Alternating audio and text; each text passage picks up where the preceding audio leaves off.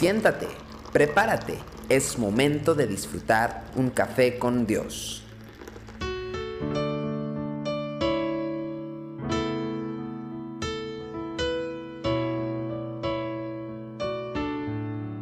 Con el cariño de siempre, bienvenidos a Café con Dios. Me sonó como a un comercial de pan, pero pues el pan se lleva bien con el café.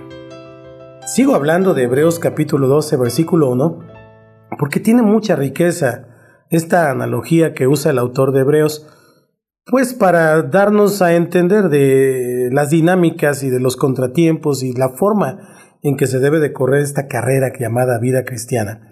Y entre otras cosas, él nos exhorta también a correrla con paciencia. La carrera que tenemos por delante debe ser corrida con paciencia.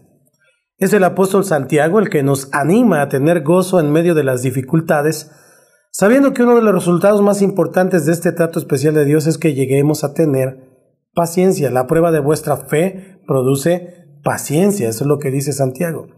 ¿Y qué cualidad tan importante es esta virtud? Fíjese, por falta de paciencia, Abraham engendró un hijo con Agar.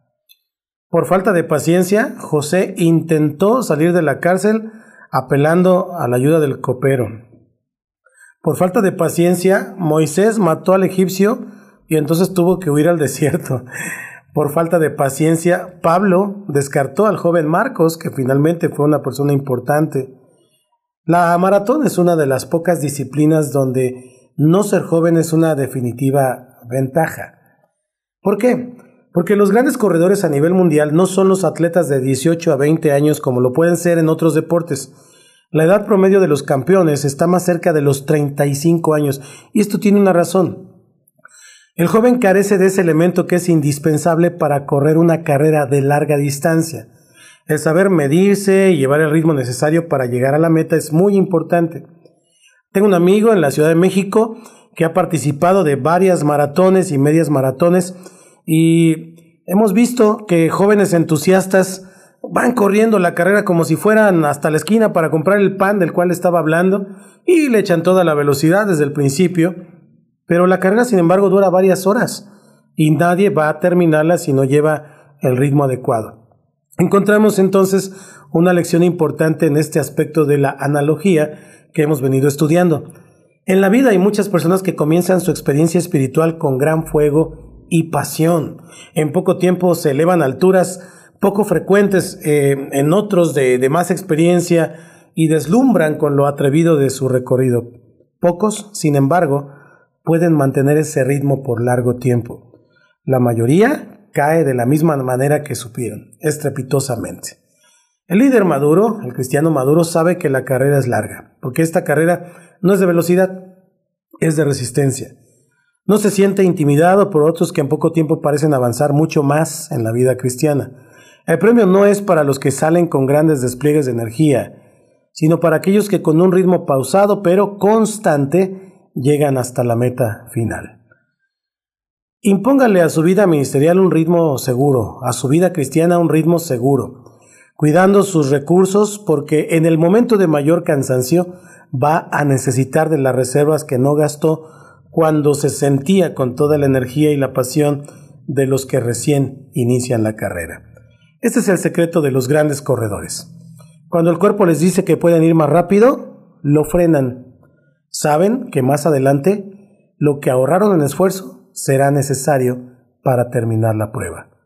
San Agustín, uno de los padres de la iglesia, un día dijo, la paciencia es la compañera de la sabiduría. Los que están apurados, de verdad, rara vez tienen tiempo para aprender las lecciones necesarias para el éxito. Pregúntate qué cosas producen en ti impaciencia. ¿Qué reacciones afloran en situaciones donde te falta paciencia? ¿Y cómo puedes hacer para crecer en paciencia? Que Dios te bendiga. Esto es Café con Dios. Tu amor por mí es más dulce que la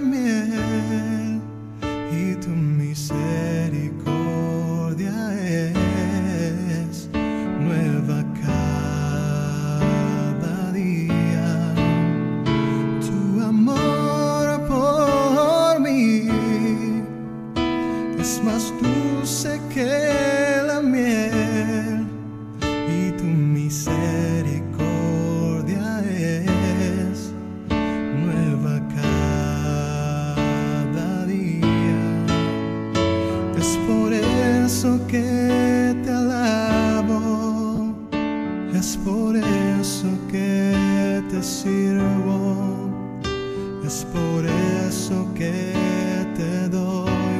todo mi amor. Es por eso que te alabo, es por eso que te sigo es por eso que te doy todo mi amor.